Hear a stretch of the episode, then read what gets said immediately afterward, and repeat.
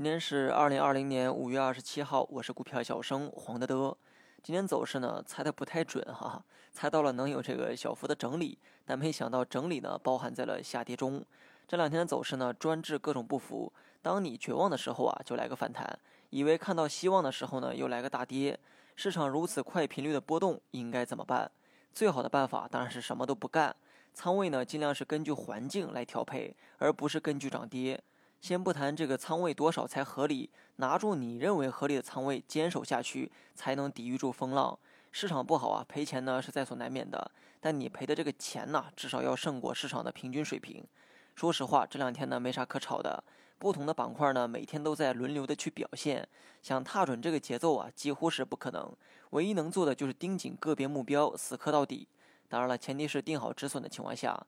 近两个月的走势啊，趋势较好的板块呢就那么几个，而且啊我都提到过，也就是食品、白酒、农业种植等等。在市场回调的背景下，这类板块没能带来所谓的超额收益，但却跑赢了百分之八十的板块，我觉得这就够了，还要啥自行车？当时我在两千九百点调仓食品和白酒是为了啥？不就是为了避险的目的吗？接下来呢，我将继续持有两成仓在里面，继续发挥他们的避险功能。至于要不要把这个仓位提高，那得看市场给不给这个机会。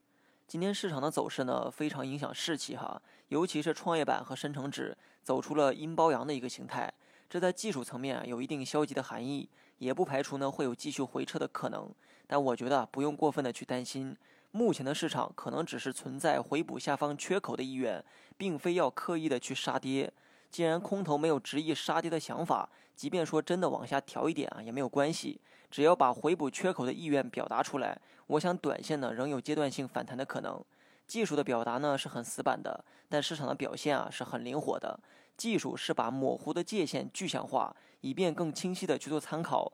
但你不能天真的以为哈市场的走势真的会如技术表达的那样准确无误的去波动。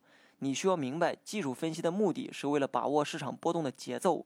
所谓的这个波段操作啊，高抛低吸，只要能做对大致的节奏即可，不要追求最低点买、至高点卖的操作。短期呢，我们先观察一下大盘如何应对下方的缺口，缺口的区间是二八二五到二八二一之间，这个区间啊也是下方的第一道支撑位。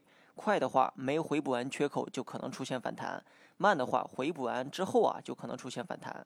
好了，以上全部内容，下期同一时间再见。